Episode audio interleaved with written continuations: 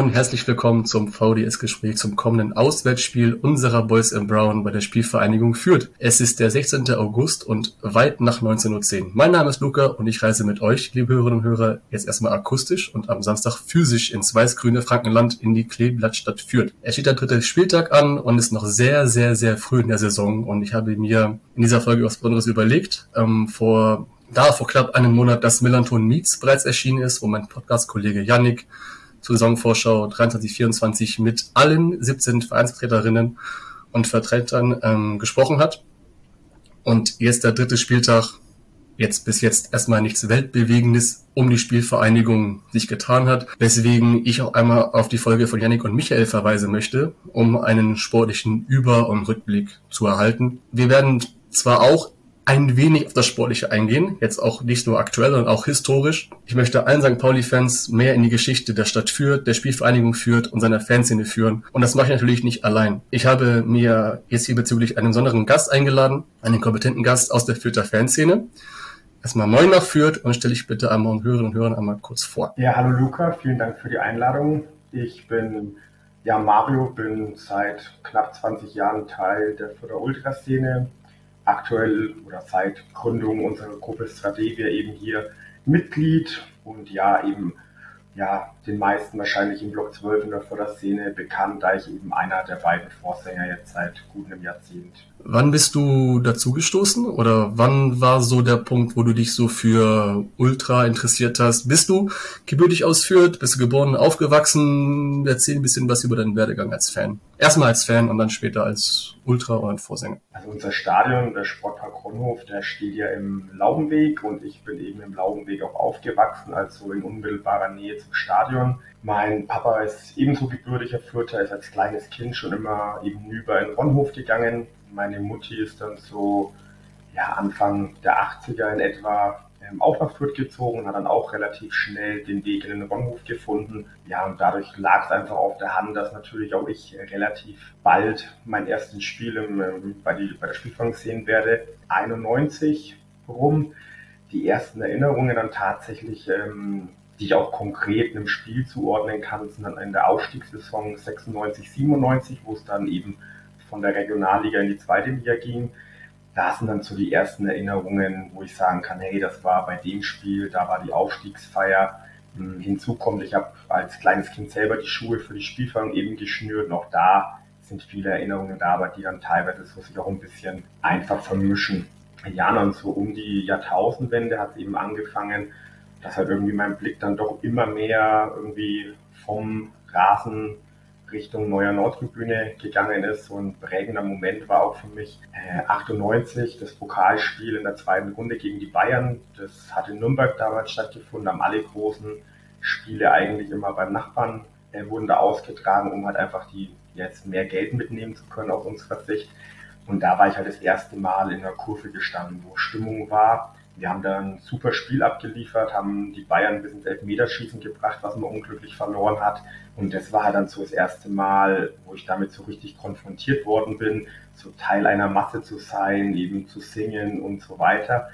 Ja, und ab da ging es dann eigentlich langsam los und dann, ja, so 2002, 2003 rum die ersten Erlebnisfußballhefte äh, mir eben damals besorgt. Ja, stand dann eben im damaligen Supporters Block 3, habe dann die ersten Leute kennengelernt. Ein damals guter Freund von mir war schon Teil der Ultras Fürth 98 und der hat mich dann halt so peu à peu rangezogen, sodass ich eben dann 2005 auch Teil der Gruppe wurde, noch eben ja die letzten eineinhalb Jahre eben bis zur Auflösung. Wann kam so der Schritt Richtung Vorsänger, warum entscheidet mich man sich dazu, Vorsänger zu sein? Wie kommt man denn dahin? Ist das, ist das eine Typfrage? Ist das für dich, einer musste es tun, weil sonst keiner es getan hat?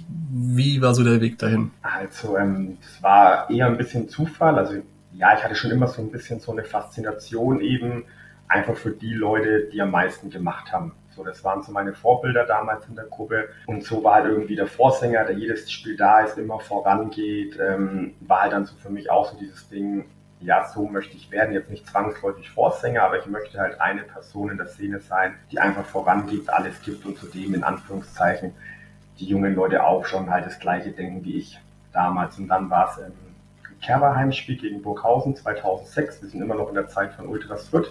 An dem Tag ist Licht richtig schlecht aus dem Support-Sicht. So, der erste Vorsänger hat dann so nach etwa der ersten Hälfte, also in der Mitte der ersten Hälfte, quasi das Handtuch geschmissen, konnte nicht mehr, war einfach ähm, fertig. Dann hat unser Stellvertreter übernommen, der hat dann aber zur Halbzeit aufgehört. Dann hat irgendeine Person, die noch nie oben gestanden war, sein Glück probiert, aber auch nur so bis zur ja, 60., 70. Minute und dann war halt keiner mehr oben. Ich war damals ähm, ja gerade 18 geworden, war jetzt ein Jahr dabei, hatte mir aber in der kurzen Zeit doch ein gewisses Standing einfach erarbeitet, so dass ich zur damaligen Vorstadt hingegangen bin, habe gemeint, ey, das kotzt mich jetzt an, dass wir hier stehen, es geht nichts voran, so, in Anführungszeichen, lasst mich mal hoch. So, und dann haben sie gemeint, hey, kein Thema, hast unser, unsere Rückenstücken, unser Vertrauen. Anscheinend habe ich es nicht so schlecht gemacht, denn ähm, zwei Heimspiele später gegen Köln war das dann, war unser ähm, etatmäßiger Vorsänger eben komplett krank, konnte nicht zum Spiel kommen. Und da hieß es dann, hey Mario, du hast dich bewährt. Und so habe ich halt meine ersten Erfahrungen damals noch sammeln können. Und im Sommer 2007 kam es dann eben zur Gründung von Horridus, wo ich auch mit beteiligt war. Und ich war halt der Einzige, der eben Erfahrung gesammelt hatte in dem Bereich, auch wenn es nur eineinviertel Spiele waren.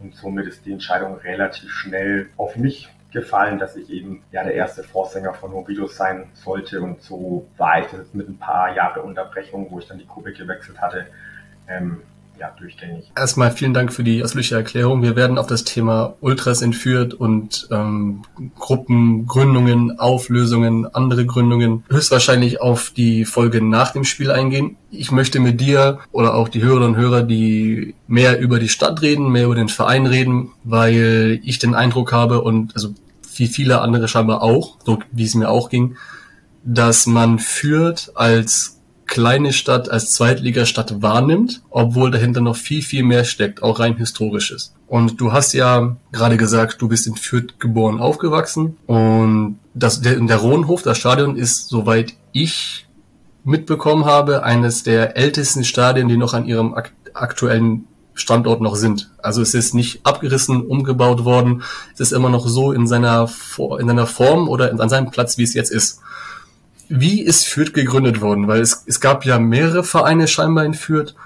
Und dann gab es einen Turnverein, es gab eine Abspaltung, ähm, dann gab es einen rasanten Aufstieg von der Spielvereinigung Fürth ähm, bis in die Mitte der 1910er Jahre mit, der, mit einer deutschen Meisterschaft. Wie war das damals? Man hat dann ein Stadion gebaut, ähm, hatte eine riesen Sportabteilung, man hat oder Fußballabteilung, man war der größte Sportverein Deutschlands mit einer Heimstätte mit Rohnhof, wahrscheinlich die modernste Anlage Deutschlands. Wie, wie, wie ist Fürth entstanden? Was steckte da alles dahinter? Also ähm, genau, man ging aus dem TV 1860 Fürth hervor. Also den Verein gibt es heute immer noch, ist gerade für seine Leichtathletikabteilung heute bekannt und ist immer noch der mitgliederstärkste Verein in unserer Stadt eben, aber da hat die Spielvereinigung seine Ursprünge. Ähm, Reinhard Bartels gilt so ein bisschen als der, der Gründungsvater von unserem Verein. Der hat eben ja, Fußball nach Fürth gebracht, hat das eben beim Nachbarn, der eben drei Jahre älter ist als wir, hat es dort eben ja gesehen, ausprobiert und hat es dann immer mehr eben zu die Faustballer ähm, gebracht vom TV 1860. Und so ging es halt langsam los. Die Leute haben sich halt immer mehr ähm, probiert, hatten Lust eben auf diesen neuen Sport. Man hat sich dann in der Gustavstraße, was ist so die Kneipenstraße von Fürth ist, hatte man dann auch relativ schnell mit dem Balzer, also Gasthaus Balzer, ähm, das heutige zum alten Rendamt, hatte man dort quasi sein Vereinslokal ähm, gefunden und vor dort waren es ungefähr zehn Minuten runter zum Schießanger. Der Schießanger ist auch heute noch einfach ein großer Platz mit ja, fünf, sechs Fußballfeldern, sowas. Und da haben halt die, die Vorreiter damals halt so ein bisschen das Kicken gelernt. Es gab dann auch ähm, 1902 so die ersten Testspiele, obwohl es die Spielform an sich noch gar nicht gab, gegen den FCN, die da eben so ein bisschen ja, gekommen sind und man sich da halt mal ein bisschen ausprobieren konnte. Und dann eben am 23. September 1903 ähm, kam es dann zur offiziellen Gründung, aber eben als Abteilung des TV 1860. Ähm, da blieben wir dann auch drei Jahre noch Teil, hat aber halt immer wieder Probleme mit dem Stammverein gehabt. Also klar, die Mitgliedsgelder sind dann halt in den Stammverein geflossen, Faustball, Leichtathletik, das waren halt so die großen Nummern äh, damals und für diese neue Sport aus England hatte man halt kein Verständnis, keine Lust dafür ja, und so hat man sich dann halt peu à peu ähm, auseinandergelebt. So. Also es gab dann halt auch so, ja, wo können wir denn äh, trainieren, wo können wir spielen? Äh, man war dann eben auf der Suche nach einem eigenen Gelände, hatte dann da bei einem ja, Mitglied der Fußballabteilung da auf einem Acker halt trainieren können. Das hat dann natürlich auch irgendwann nicht mehr gereicht. Und dann hatten wir ähm, an der Facher Straße, das ist so fußläufig, würde ich jetzt mal sagen, 15 Minuten vom heutigen Stadion entfernt, ein Gelände gefunden, was natürlich nicht günstig war, um das kaufen zu können. Das heißt, dafür hat man Gelder gebraucht und die konnte man halt quasi nur anschaffen, wenn man halt eigenständig war. Und so kam es dann eben drei Jahre nach der eigentlichen Gründung zur Abspaltung und ab da war man dann eben ein eigenständiger Verein, hatte die Einnahmen für sich, konnte tun und walten, wie man es eben für richtig empfunden hat und musste keine Rücksprachen mehr halten und hat dann eben so ermöglicht, dass ich halt Spielvereinigung eben weiterentwickeln konnte und nicht so auf der Stelle getappt ist. Aber war das schon eine Art Schritt zur Professionalisierung? Also für damalige Verhältnisse sicherlich. Also der Verein ist ja dann auch in den nächsten Jahren rasant gewachsen. Also an der Facher Straße war man nur wenige Jahre zu Hause, weil einfach das Gelände nicht mehr ausgereicht hat. Und ja, 1910 hat man dann eben das heutige Gelände erworben wenn man sich in Fürth ein bisschen auskennt, ist ja unweit von, vom, vom Sportpark eben der Frankenschnellweg. Und bis dahin hat eben das Sportgelände damals gereicht. Also da, wo jetzt diese ganzen Wohnhäuser hinter der Gegend gerade stehen, das war alles mal unser Vereinsgelände. Ähm, und so ist es also damals wirklich, klar, es verdient gefühlt kein Jahr, wo man nicht wieder irgendwas anbauen musste und größer werden musste man, hatte damals mit Abstand das größte Vereinsgelände in Deutschland, man war der mitgliederstärkste Verein, also die Spielführung hat richtig angezogen, war richtig populär und ja, für damalige Verhältnisse war es sicherlich professionell in dem Sinn. Ähm, war das auch schon damals so, dass es eine, du hast es kurz angesprochen, der Stadtnachbar, dass es dort eine Rivalität gab zu, zu Nürnberg? Thema, ich meine, also die erste Eisenbahn oder Eisenbahn-Derby, wie das, ich glaube, ich glaub, so ist das damals und mittlerweile ist das ja eines der häufigst gespieltesten Derbys Deutschlands, soweit ich mich erinnern kann.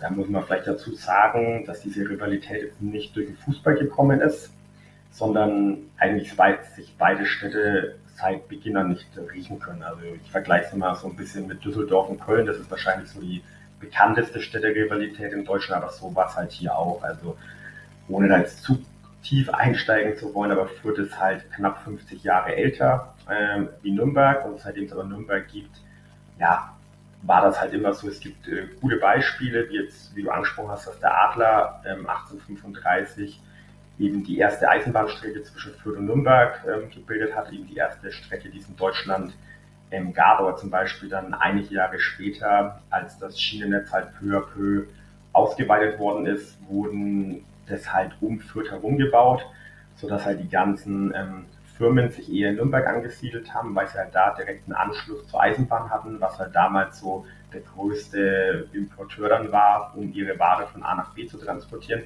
Und die ähm, Fürther Firmen mussten halt immer den Umweg über so, äh, quasi musste erstmal das Zeug in Fürth beladen, mussten es zur Stadtgrenze bringen. Da war dann so ein Umschlagplatz, um es quasi ans eigentliche Schienennetz kommen. Und so hat man es halt geschafft, ähm, Fürth wirtschaftlich dann klein zu halten.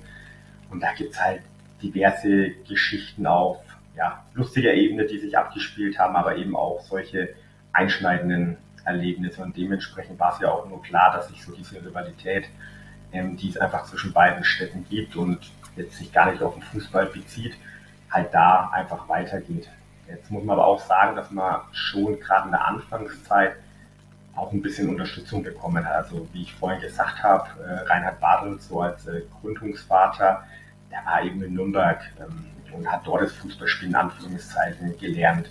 Ähm, die ersten Spieler von der Spielführung sind dann ab und zu zu Testspielen vom FCN rübergefahren, haben sich das halt überhaupt mal angeschaut, um zu verstehen, um, um was geht es da, wie funktioniert der Fußball.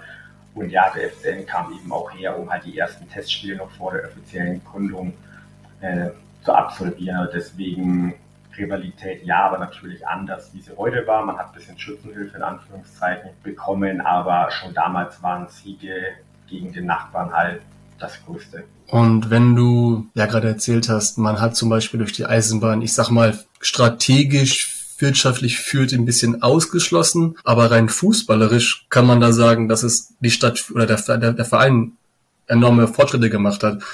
Ähm, 1914 war ja die erste deutsche Meisterschaft, unter anderem durch einen 3-2-Treffer in der 154. Minute. Glaube ich, gibt's auch nicht alle Tage.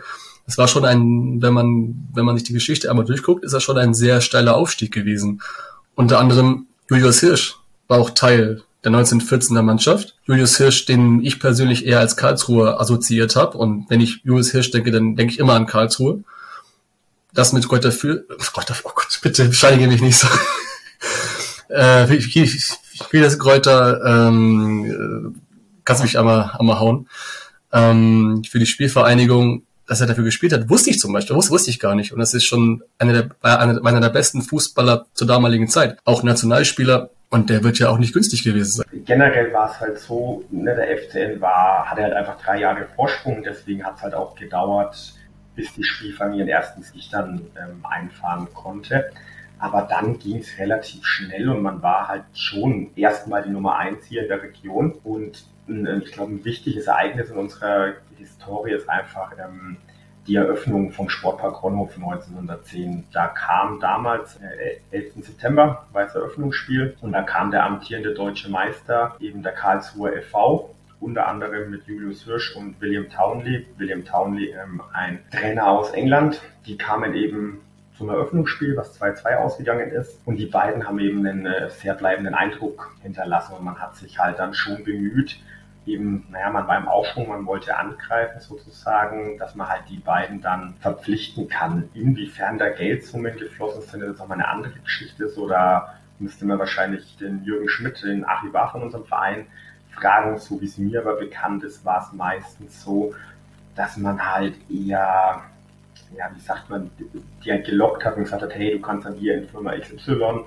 arbeiten, bekommst aber halt immer frei zu den Spielen, zum Training und hast halt quasi einen sehr lockeren ähm, Job und so konnten sie halt einfach ja mehr ihren Fußballsport ausüben. Ob da jetzt dann äh, Karlsruhe an sich selbst äh, irgendwie ein paar Mark bekommen hat, das kann ich gar nicht genau beantworten. Und wenn man sich einmal die Titel der, der deutschen Meisterschaften anguckt, Franken galt ja scheinbar damals als eine Fußballhochburg. Also Nürnberg wurde in den 20ern fünfmal deutscher Meister, die Spielvereinigung dreimal, dazu noch dreimal süddeutscher Meister und fünfmal süddeutscher Meister. Hast du eine Ahnung, woran das gelegen haben könnte? Also generell war der Süden ja relativ stark zur damaligen Zeit und das gehe ich mal davon aus, dass man sich natürlich auch, wenn man äh, damals war es ja in, in die verschiedenen Regionen unterteilt und man kam dann erst zur deutschen Meisterschaft zusammen. Aber wenn man halt in der stärksten äh, Liga, also in der süddeutschen Liga gespielt hat, ja, stackelt man sich natürlich auch gegenseitig hoch, weil da natürlich dann der Wettbewerb am größten ist und das ja dann schon was ähm, Besonderes ist, auch ähm, dort zu gewinnen. Also die süddeutsche Meisterschaft, aber auch in den anderen Verbänden hatte ja auch einen sehr, sehr hohen Stellenwert einfach damals und eben das zeigt ja dann auch so die Bedeutung von diesem, ja, in Anführungszeichen Quali-Turnier für die richtige Meisterschaft, so was der halt hier hatte und dementsprechend, wenn du dann halt irgendwie die Karlsruher, die stark waren, der FCN, der stark war, wir waren stark. Das waren ja schon drei Vereine, die zu dem Zeitpunkt nicht nur eine Meisterschaft eben äh, oder gesamtdeutsche Meisterschaft damals sich holen konnten. Aber das ging dann halt so weit, dass unter anderem Mitte der 20er die Nationalmannschaft nur aus Fürtern und Nürnbergern bestand. Ist, glaube ich, nicht nur einmal, sondern schon zwei, dreimal. Generell war es so, dass wirklich so Mitte der 20er sehr häufig viele Spieler von beiden Vereinen gestellt haben. Und genau 24 war dann eben das Spiel gegen die Niederlande in Amsterdam, wo sie eben komplett ähm, aus nur Fürtern und Nürnbergern bestanden hat. Äh, ja, paar Wochen vorher war noch Derby. Da lief es jetzt nicht so gut, ist mal aneinander geraten. Deswegen äh, der Legende nach ist man dann eben auch in getrennten Waggons ähm, von hier angereist. Also die Nürnberger auf der einen Seite vom Zug, die Fürther auf der anderen Seite im Zug. Ähm, man sagt auch, dass die Spieler wohl die Stutzen des jeweiligen Vereins unter ihren Nationalmannschaftsstutzen getragen haben und ähm, dann auch beim Spiel, was einzeln gewonnen werden konnte, war es dann so, dass halt das Tor von einem Nürnberger vorbereitet worden ist, ähm, aber der Fürther das Tor geschossen hat und dann halt die Fürther unter sich gefeiert haben und also es war dann auch nicht, hey, alle elf Spieler kommen zusammen und bejubeln den Treffer, sondern da blieb man dann schon unter sich. Also das auch aus der damaligen Zeit ist ähm, ein Fürther, der aus dem Verein geflogen ist, weil er eine Nürnbergerin zur Frau genommen hat. Ähm, also auch solche Geschichten haben sich damals zugetragen halt und zum Heute natürlich absolut unvorstellbar. In der Tat, Wahnsinn, Wahnsinn. Und es ging ja halt auch so weit, wenn man jetzt den sportlichen Werdegang der Spielvereinigung weiter, äh, weiter, weiterführt. 1926, ähm, also in der Mitte, also in der Mitte der 20er, da galt und das habe ich auch in vielen Berichten auch gelesen, galt die Spielvereinigung führt als die beste deutsche Mannschaft. Ja. Das war, also rein sportlich gesehen, war Spielver also die äh, Spielvereinigung einfach auf ein Top-Level. Ja. Unter anderem auch die einzige deutsche Mannschaft 1926, die den FC Barcelona geschlagen hat, in Barcelona. Ja, also früher war es ja so, dass es ja keinen europäischen Wettbewerb gab, aber trotzdem dann in der Sommerpause die großen internationalen Vereine sich eben besucht haben, um halt dort Testspiele zu vereinen, um halt eben schon ein bisschen zu gucken, wer ist denn jetzt tatsächlich so ein bisschen die Nummer eins quasi. Ähm, und auch damals wie heute war der FC Barcelona schon eine große Nummer in Europa, genauso Real Madrid. Ähm, MTK Budapest galt damals wohl als die beste Mannschaft in Europa generell. Und das waren aber halt so die Vereine, gegen die sich die Spielführung gemessen hat, was ja unvorstellbar ist. Also heute freut man sich mal über ein Testspiel bei Young Boys Bern. So irgendwie, aber damals hat man halt zu den Großen gehört. Ja, und bei Real Madrid war es eben so, da gibt es ein einziges Spiel in der Vereinshistorie eben in Madrid, was man gewinnen konnte ähm, Anfang der 20er. Gegen Barcelona gab es ein paar mehr Spiele, wo man auch des Öfteren nicht so gut aussah, aber eben, wie du schon gesagt hast, als erste deutsche Mannschaft konnte man Barcelona in Barcelona eben äh, schlagen und das war wohl damals ja unvorstellbar irgendwie. Ja, und so hat man eben gegen viele damalige große Vereine halt, ja, Sieg um Sieg ist vielleicht ein bisschen übertrieben, aber schon regelmäßig Achtungserfolge einfahren können, auch wenn es halt am Ende des Tages nur Testspiele waren.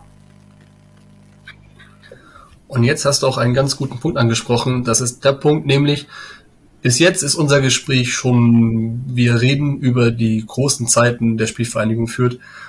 Und jetzt, wo wir jetzt zum Beispiel sind, man könnte denken, Fürth ist ein Zweitligist. Das, so bin ich auch also, äh, groß geworden. Ich kenne Fürth nur als Zweitligisten. Und früher war ja Fürth ja anders. Groß, deutsche Meisterschaft, moderne Anlage. Also, also man hat hat einen ähm, Nationalspieler gestellt, könnte man denken, okay, wir reden jetzt nur über die schönen großen alten Zeiten der Spielvereinigung, aber so ist ja nicht. Du hast ja gerade gesagt, Barcelona war damals schon groß und die sind ja an sich ja immer noch groß. Jetzt kommt, jetzt kommt ein Punkt, den ich in meinen Recherchen und den ganzen ähm, Seiten, die ich gelesen habe und den Büchern, die ich raus, äh, die ich, die ich ähm, glaube ich, reingucken konnte, ein Punkt, wo ich persönlich glaube, der die Spielvereinigung für massiv beeinflusst hat. Und zwar, den ich persönlich mir, ich habe mir hier notiert, ab 1933 begann ein sportlicher Niedergang. Und zwar, was ich genau damit meine, ist, vielleicht kannst du gleich ähm, deine Meinung dazu geben oder was du darüber denkst. Und zwar am 30. Januar 33 ergreift die NSDAP die Macht. Im Laufe des Jahres August 33 nahm auch die ähm, Spielvereinigung führt die Gleichschaltung vor. Man musste, wie alle Vereine, das Symbol der, der ähm, äh, NSDAP-Sportbewegung auf dem Trikot anbringen. Und für die jüdischen Menschen heißt das durch das äh, Inkrafttreten der Nürnberger Rassengesetze von 1935 Ausgrenzung, Demütigung und ähm, Verfolgung. Hat das für dich persönlich den Verein beeinflusst? Ich glaube, der Knackpunkt generell ist auf jeden Fall einige Jahrzehnte dann ein bisschen später erst gewesen. Aber man muss halt sagen, Fürth hat eine ganz große jüdische Vergangenheit. Und natürlich hat dann die Nazi-Zeit wie überall einen großen Schnitt bedeutet. Aber wenn man sich mal vorstellt, dass so im 18. Jahrhundert war das circa, dass jeder fünfte Bürger in Fürth ähm, jüdischen Glaubens war, kann man sich mal vorstellen, äh, von was für Dimensionen die hier einfach in Fürth reden. Also damals, klar, war Fürth deutlich kleiner, hatte irgendwie 20.000 Einwohner, davon waren zweieinhalbtausend jüdischen Glaubens. Um es nur mal in Relation zu setzen, heute haben wir 130.000 Einwohner und etwa 500 Personen zählt die jüdische Gemeinde. Also sie ist eigentlich nicht mehr existent. So, aber damals war es eben komplett anders und eben durch diese Gleichschaltung und so weiter und äh, den, den Ausschluss aus den Sportvereinen ist halt auch die Mitgliederzahl rapide gesunken. Man hatte so in der Zeit davor um die 3000 Mitglieder. Es waren knapp über 1000 nur noch, sicherlich jetzt nicht nur jüdische ähm, Menschen, die da aus dem Verein ausgeschlossen worden sind, sondern ja auch andere Personen oder sicherlich auch einige, die dann gesagt haben, hey, die wollen und können da vielleicht nicht mehr dabei sein. Da wird sicherlich viele Gründe gehabt haben. Aber ja, da ging es dann halt los. Ähm, weniger Interesse, weniger Mitglieder, weniger ähm, Geld zur Verfügung auch. Ansonsten ist tatsächlich relativ wenig über die Zeit ähm, bekannt. Das ist auch immer wieder ein Thema, was wir mit dem Verein irgendwie ja, ansprechen seit vielen Jahren. Das ist so ein bisschen ein großes schwarzes Loch irgendwie in unserer Geschichte, denn ähm, kurz vor Ende des Zweiten Weltkrieges ähm, hat eine Fliegerbombe die Haupttribüne getroffen. Und in der war halt eben das komplette Archiv und dementsprechend ist halt einfach ein Großteil damals ja in Schutt und Asche gelegt worden und dementsprechend fällt es halt schwer, gewisse Sachen nachzuvollziehen. Also klar, manche Sachen wie jetzt äh, so äh, Spiele aus der Anfangszeit von den Meisterschaften und so weiter gibt es ja zum Glück dann auch einfach andere Quellen, sei es den Kicker, den es ja auch damals schon als großes Magazin gab, von den anderen Vereinen und so weiter. Und natürlich war jetzt nicht alles dort gelagert, aber jetzt einfach mal so Mitgliederlisten zum Beispiel, die ja jetzt nicht der Kicker oder sowas hatte, die ja wirklich nur die Spielfolgen hatte. Also ist der Großteil einfach, ja, über diese Aktion, wo sie von der Bombe getroffen worden ist, von heute auf morgen eben verschwunden. Und ich habe mir auch dazu noch ähm, den schönen Namen Fjorda mir rausgeschrieben. Ja. Was also, also was ist das?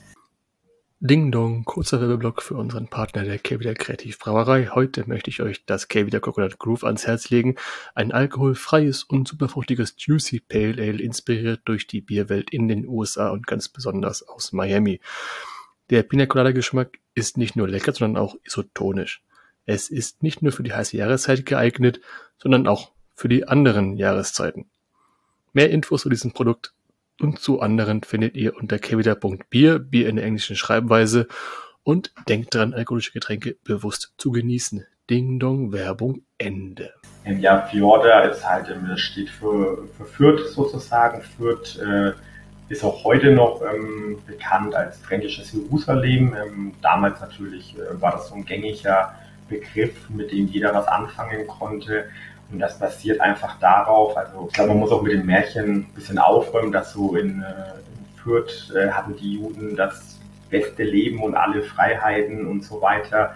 Ähm, dem war jetzt nicht unbedingt so, aber ihm ging es deutlich besser als in vielen anderen ähm, Städten weltweit. So und zum Beispiel kommen wir wieder auch wieder zu Fürth Nürnberg, der Geschichte in Nürnberg, haben die dann eben so in den 16. Jahrhundert etwa ähm, haben die halt am Fluss leben müssen, also auch in so einem Ghetto gepfercht, wenn es dann halt geregnet hat, war es sumpfig und so weiter. Und irgendwann hat halt die Reichsstadt Nürnberg ähm, die Juden aus der Stadt ausgeschlossen, hat quasi die Mauern zugemacht ähm, für diese Bevölkerungsschicht und Fürth hat sie halt eben aufgenommen. Zwar mussten sie auch Schutzgeld bezahlen und so weiter, ähm, dass sie halt gewisse Freiheiten genießen dürfen, aber ansonsten sie konnten sich, sie konnten in Fürth wohnen, wo sie wollten. Klar gab es so ein Zentrum, wo sich das ein bisschen gebündelt hat. Das war so der heutige Altstadtbereich, wo auch die Hauptsynagoge und so weiter gestanden ist. Aber das war eben der Punkt, sie konnten Synagogen bauen, wie sie wollten. Ähm, es gab ein jüdisches Waisenhaus, es gab viele Stiftungen, das Nathan-Stift, das war so eine, eine, eine Säuglingsstation, wo eben ja zigtausende Kinder, also auch mein Papa zum Beispiel, halt damals auf die Welt gekommen ist.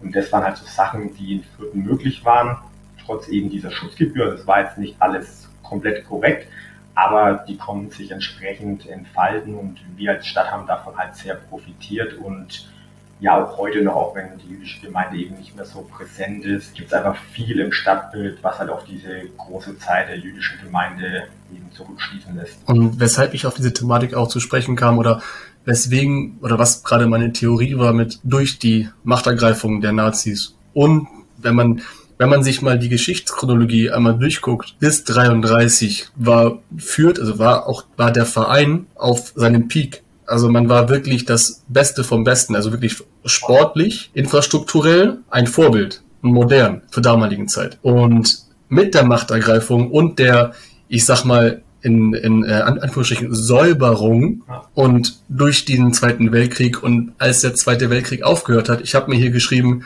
1948, als die Kriegszeit vorbei war, stieg äh, Spiel, äh, Spielvereinigung führt erstmals in die zweite Liga ab. Ja. 1963 durch die Gründung der Bundesliga wurde aber nicht berücksichtigt. Man war Zweitligist. Ja, genau. Deswegen war mein Gedankengang, es hat das massiv die Geschichte beeinflusst. Während ich komme wieder an das, das, Beispiel von eben, was wir eben hatten. Barcelona war Barcelona. Jetzt ist Fürth war auf dem Niveau. Ja. Weißt du, was ich meine? Ja. Und jetzt ist Fürth Zweitligist. Ja, genau, genau. Aber du hast es ja auch angesprochen, so das äh, Jahr 63, das ist jetzt so für mich so ein bisschen eigentlich tatsächlich dann der Knackpunkt, weil man hat sich nochmal so ein bisschen nach der Nachkriegszeit so ein bisschen rehabilitieren können, hatte aber auch die Sache, ähm, dass wir so ein bisschen Glück in Anführungszeichen hatten. Also zum Beispiel durften wir relativ schnell einfach wieder in unser Zuhause ziehen, in den Sportpark. Nicht wie andere Vereine, wo die komplette Stadt und dementsprechend auch das Stadion in Schutt und Asche irgendwie gelegen ist, oder halt ähm, ja je nach Besatzungszone halt die entsprechende Land dann gesagt, ja, ihr dürft es jetzt erstmal nicht ähm, wieder nutzen, durften wir relativ schnell wieder zurückgeben.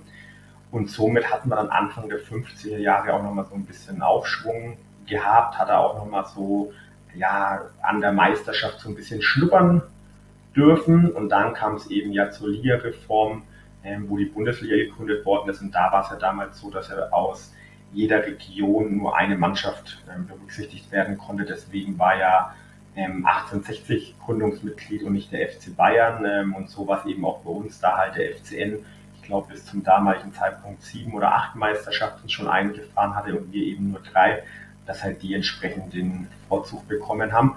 Und ab da ging es dann halt eben schleichend bergab halt, sowohl sportlich, weil man, ich glaube, ganz am Anfang hat man noch mal, war man kurz davor, es mal in die Bundesliga zu schaffen, ist aber dann gescheitert und dann, ja, ist es natürlich auch finanziell, hat sich der Fußball einfach in der Zeit gewandelt, da hat man dann auch den Anschluss nicht halten können. Ja, und so ist dann auch, musste man das Gelände verkaufen und, und, und, und ist dann schlussendlich bis in die Landesliga ähm, gereicht worden und ja, war dann so Ende der 80er, Anfang der 90er relativ, ja, unten angekommen und war, verschwunden eigentlich von der deutschen Landkarte. Und das sind auch so Punkte, die hast du gerade noch auch erwähnt, die habe ich mir auch rausnotiert. Gerade 63 Bundesliga-Reform führt, hat den Anschluss nicht mehr gekriegt. 1969 ähm, durch hohe Schulden musste ein Teil der Stadions verkauft werden. 1983 wurde es komplett verkauft an äh, Playmobil. Seitdem war der Verein nur noch ein Zweitligist mit einer großen erfolgreichen Geschichte, die dann 87 in die damals vierte Liga, also Landesliga, abgestiegen sind. Und jetzt überzeugt mal eine junge Generation in den 80ern und 90ern zu einem Viertligisten zu gehen. Richtig. Und dann kommen wir auch leider wieder zu unserem Nachbarn. Also man sieht, das hängt immer sehr stark zusammen. Die haben halt in der gleichen Zeit teilweise Europa gespielt. Ähm, und jetzt äh, sind beide Städte, ja, also ist jetzt nicht so, dass da irgendwie 30 Kilometer oder 60 Kilometer wie bei Dortmund und Schalke dazwischen liegen, sondern du stehst an der Ampel, läufst drüber und bist einfach in der anderen Stadt. So ähm, viele Leute arbeiten in der einen oder anderen Stadt und wohnen dann halt drin.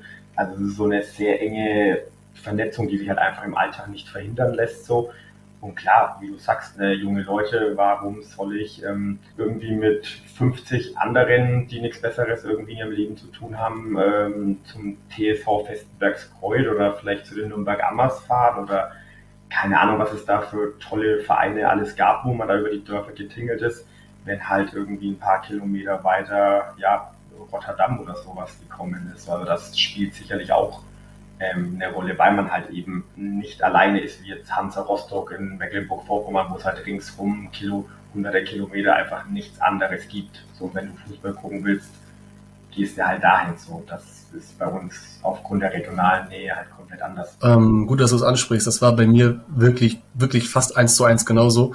Als ich Fan geworden bin, da war der FC St. Pauli 99, 2000 gerade in die erste Liga aufgestiegen. Dann ist man durchgerauscht in Liga 3, damals in der Regionalliga Nord. Da war auch Fürth zu dem Zeitpunkt auch in der Süd. Ich erinnere mich noch an den, Au ich denke, ich erinnere mich an den Aufstieg, als Fürth aufgestiegen ist in Liga 2. Das war auch der Zeitpunkt, da hat der HSV gegen Arsenal gespielt, in der Champions League. Ja. Und ich go und, und, und ich gehe in dieses abgeranzte Millantor in der dritten Liga, ich spiele gegen Preußen Münster. Ja.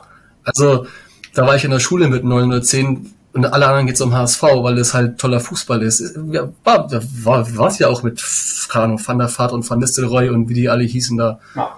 Dann saß ich, dann saß ich halt als einziger St. Pauli-Fan in der Klasse. Total, ja, genau, das lässt sich gut einfach vergleichen halt. Und dann, wie landest du bei deinem Verein, weil du halt irgendwie den Schulfreund hast, weil deine Eltern schon seit Jahrzehnten hingehen. Also du wurdest halt mitgeschleppt in Anführungszeichen und hast dann halt entweder die Faszination übernommen oder bist halt doch irgendwie vielleicht wieder komplett weggebrochen, hast gesehen, ja gut, äh, Fußball ist vielleicht doch nicht so geil. Aber bei uns beiden hat es ja Gott sei Dank funktioniert. Aber auch, ähm, ich denke mal, ist auch äh, Verdienst unserer Eltern. Ja, denke ich mal auch. Also auch dankbar, dass, dass mein Vater oder auch meine Mutter mich dahin mitgenommen haben. Und auch an ähm, Mario Senior ein großes Lob. Jetzt so die grob die Geschichte zusammen, also ich habe wir haben die Geschichte einmal überflogen, also, und das war auch nur kurz gefasst, die Geschichte. Es gibt noch viel, viel mehr, aber sonst müssten wir sonst sechs Stunden hier sitzen. Und da mache ich mal einmal einen kurzen Cut und einmal Richtung Off-Topic, Klammer auf, aktuelles, Klammer zu. Wir beide standen logischerweise, je näher dieser Spieltag unserer beiden Vereine gerückt ist, schon länger in Kontakt. Ähm, es war jetzt auch das Pokalwochenende und wir hatten mit Atlas Delmhorst auf den ersten Blick erstmal ein unspektakulären Gegner, aber wenn man die Lupe drauf hält, schon mit seiner, seinem politischen Konflikt, also schon ein Konflikt geworden ist, gerade die Personen in, im, im Hintergrund und die da in die, in die, in die Fankurve gehen. Ich möchte da nicht mal, ich möchte da nicht das fast noch einmal aufmachen, das könnt ihr, liebe Hörerinnen und Hörer, ähm, einmal in meinem Twitter-Feed und einmal in unserem Blog auf millatron.de einmal, einmal, einmal nachlesen, da sind die Infos einmal gebündelt. Weiß, dass der eine immer noch nicht mitbekommen hat, da gerne nochmal nachlesen. Ihr hattet ein Spiel beim Hallischen FC. Ja. Ein Gegner, wo man von deren Anhängerschaft her schon damit rechnen muss, dass was Dummes passiert. Ja. Sehr Dummes passiert.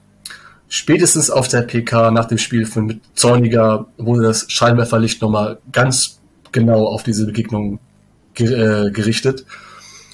Nimm uns einmal mit, wie, wie war der Spieltag für euch in, ähm, in Halle? Also prinzipiell eigentlich relativ cool. So, wir hatten, also es war eine gewisse Vorfreude da. Sind jetzt die letzten beiden Jahre ähm, ja, kläglich gescheitert, anders kann man es nicht sagen. Vor zwei Jahren, das war noch so Corona-Zeit, Teilzulassung ähm, gegen Babelsberg, die damals Regionalliga waren, ähm, im Elfmeterschießen verloren und jetzt letztes Jahr gegen den damaligen noch Fünftligisten, die Stuttgarter Kickers, ähm, verloren und äh, dementsprechend gab es schon auch die Ansage, so hey, wir wollen jetzt definitiv mal wieder in die zweite Runde und waren eigentlich auch ganz froh, dass wir mit Halle einen Drittligisten bekommen haben, weil wir schon so ein bisschen das Gefühl hatten, so vom Verein her, dass man Babelsberg und die Stuttgarter Kickers einfach unterschätzt hat und so, naja, da, da kommen wir locker in die zweite Runde und naja, hat dann halt nicht geklappt und den Drittligisten, den nimmst du dann halt doch ernst und dementsprechend, es waren äh, so 700, 800 Footer mit dabei, den Weg mit auf sich genommen haben. Der Gästeblock war relativ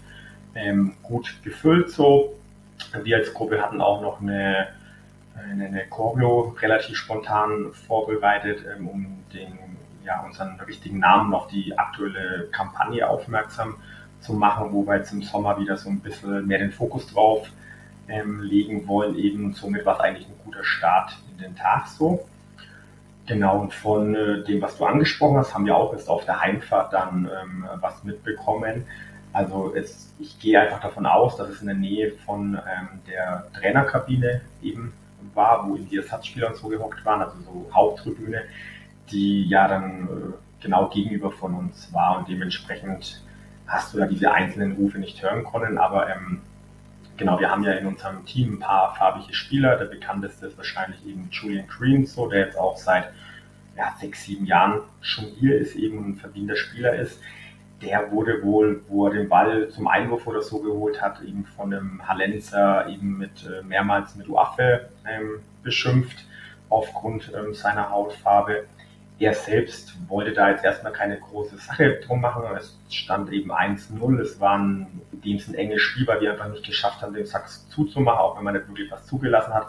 Und wollte jetzt halt durch diese Aktion nicht irgendwie eine gewisse Unruhe reinbringen oder das ganze Stadion nochmal vermehrt gegen uns aufbringen. Und dementsprechend hat man während den 90 Minuten nichts mitbekommen. Erst eben als unser Trainer äh, Alexander Zorniger dann halt auf der Pressekonferenz äh, zu Beginn gleich das Thema angesprochen hat, ähm, ist das halt erst aufgekommen. Und ja, da wurden sämtliche Klischees irgendwie erfüllt. Unser äh, der, der Michael Fischer, der letztes Jahr ja zu Gast war, der für die Fördernachrichten schreibt, der hatte auch ja dann getwittert und jetzt im Nachgang noch einen kurzen Text geschrieben, dass eben Vereinsangestellte noch eher indirekt ähm, auf der Haupttribüne von normalen Fans irgendwie ja angegangen worden mit ja du Bessie-Fotze und keine Ahnung, die sich da in Rage geredet haben im Nachbarblock, also war so ein Pufferblock ähm, neben uns und da dahinter äh, waren natürlich auch ein paar ganz nette Kaliber gestanden. Ich persönlich habe es jetzt nicht gesehen, aber mir wurde zugetragen, dass eben dann doch der ein oder andere Hitlergruß in unsere Richtung gezeigt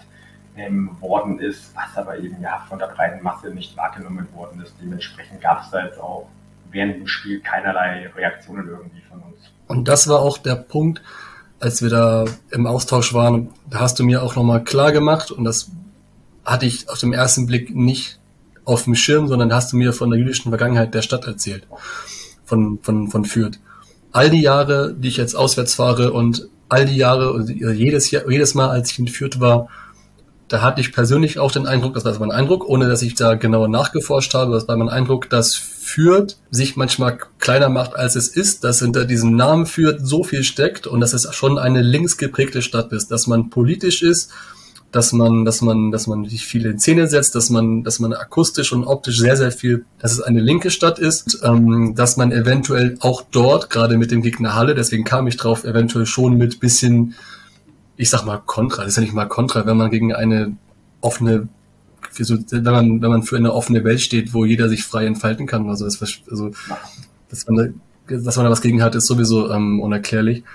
Und dann kamen auch meine Gedanken, deswegen kamen auch die ganzen, die ganzen Fragen mit, wie politisch ist der Verein, Spielvereinigung führt und deren Ultraszene. Also ich habe mir auch ein paar Punkte rausgeschrieben, wie zum Beispiel, ähm, das hatte ich in Erinnerung, 2016 aktiver Widerstand gegen den dritten Weg und Pegida. 2015 war es, glaube ich, auch genauso.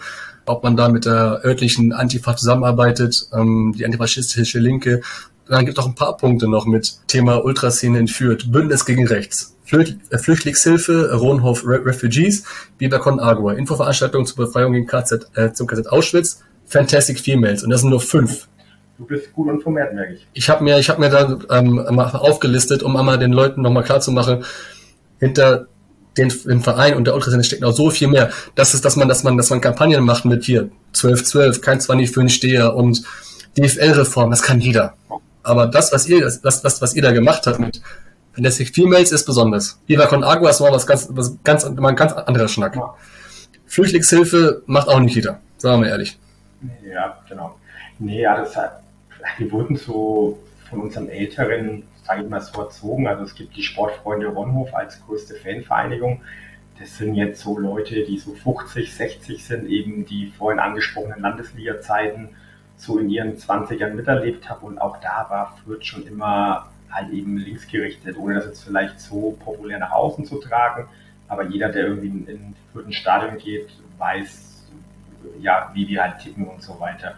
Und klar, jetzt mit dem äh, Erstarken der dritten Ultra-Generation hier in Fürth, also eben mit Horridus 2007, 2009, mit unserer Gruppe, ist das natürlich dann immer mehr geworden. Auch die Vernetzung in der Stadt halt ganz gut, du hast schon angesprochen.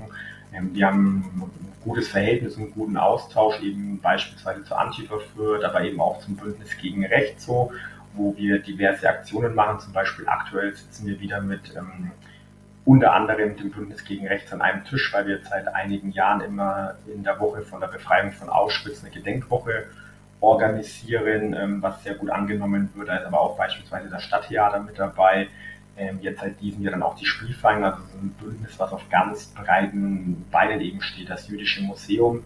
Ähm, das Fürth ja auch ein sehr großes Museum, das ist auch seit Anfang an mit involviert. Ja, und da sind wir relativ froh, dass wir da so ein großes Netzwerk einfach haben und entsprechend, wenn es halt brennt, wir da sind. Und zum Beispiel 2014 waren die Kommunalwahlen in Fürth.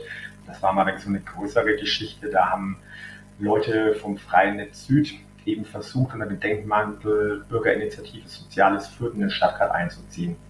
Die hatten es sechs Jahre vorher als NPD probiert, sind kläglich gescheitert und haben es dann eben da wieder probiert, haben richtig, richtig fleißig Werbung gemacht und so weiter, haben den ganzen halt einen positiven Anstrich gegeben, hat alles in weiß-grün gestaltet, hier ein Kinderbild, da ein Kleber und so weiter. Aber sobald man halt zwei, drei Zeilen gelesen hat, hast du halt gewusst, okay, was für Leute stecken dahinter. Und das ist so, die hätten im Vorfeld Unterschriften sammeln müssen, einen gewissen Prozentsatz der Wahlberechtigten hätten sie einreichen müssen, damit sie halt überhaupt zur Wahl antreten hätten dürfen. Und da gab es halt heftige Gegenproteste aus der Fußballszene eben in Zusammenarbeit mit den ja, antirassistischen, antifaschistischen Einrichtungen hier in der Stadt und man hat, also die sind kläglich gescheitert. Ähm, und seitdem sind die auch peu à peu weggezogen. Also eben vor zehn Jahren gab es immer wieder Reibungspunkte, mit denen auch im Alltag. Mittlerweile spielen die Nazis keine Rolle mehr bei uns in der Stadt und ich glaube, das kann man schon auch ein Stück weit eben uns als Ultraszene oder generell als Fanszene der Spielfeiern so auf die Fahne schreiben, dass man es geschafft hat, dass die halt weggegangen sind.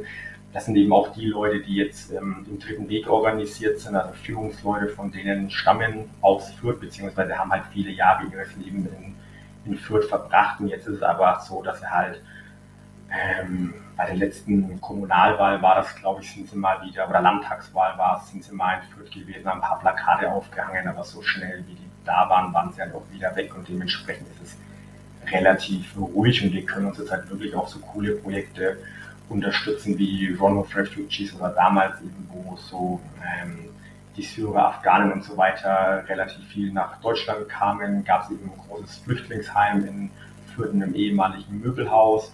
Und da haben halt wir geholfen, ähm, eine Kleiderkammer einzurichten, haben Angebote geschaffen, mit dem Fußball gespielt, sind in den Kletterpark gegangen, haben die Leute mit ins Stadion genommen und so weiter.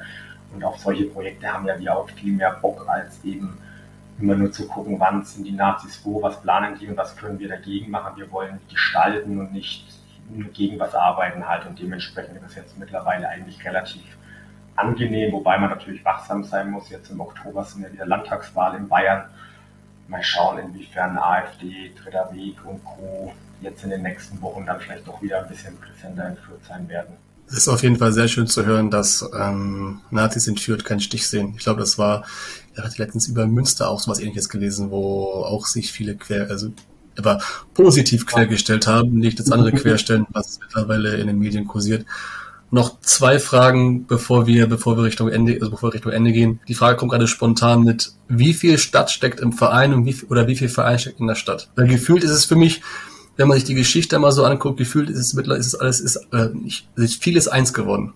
Ja, also es geht Hand in Hand. Also, ja, also jemand wie auch ich jetzt, der gebürtige Fürther ist, das hängt einfach zusammen. Die Spielfang ist das Aushängeschild von unserer Stadt und wenn wir auswärts fahren, repräsentieren wir eben nicht nur die Spielvereinigung, sondern eben auch die tausendjährige Geschichte ähm, unserer Stadt und man hat schon auch viel Rückendeckung in der Stadt. Das war vor 30, 40 Jahren auch anders. Ähm, da hatte man dann kein Geld und hat uns halt hängen lassen, so eben, wie du vorhin angesprochen hast, beim Verkauf vom Ronhof und so weiter. Da musste man ziemlich für gewisse Dinge kämpfen halt.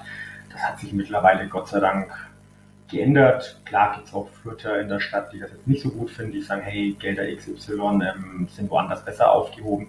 Aber es ist jetzt nicht so wie in Regensburg, wo die Stadt ähm, ein komplett neues Stadion ähm, hinstellt. Ähm, also von solchen Summen sind wir sehr weit entfernt. So, na, da geht es eher um so Geschichten wie die Spielförderung pachtet ja ähm, das Gelände, wo unser Stadion steht und da kommt man sich halt entgegen zum Beispiel halt.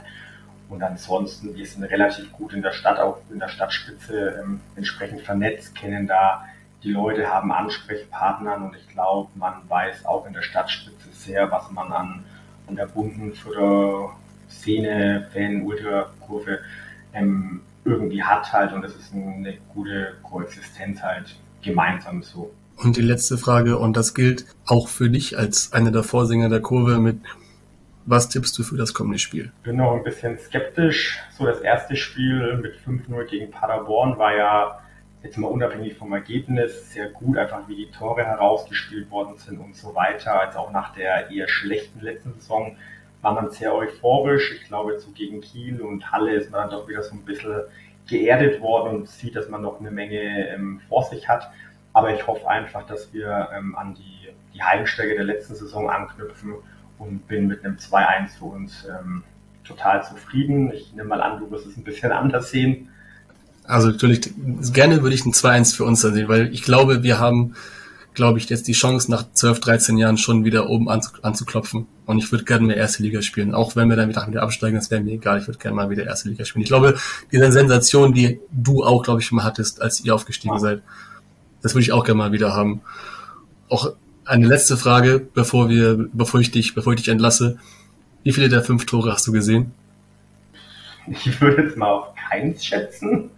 Also ja, ich glaube, eins habe ich wahrgenommen, aber ja, ist eine gute Quote. Mario, vielen, vielen Dank für die geile Folge oder für deine Zeit.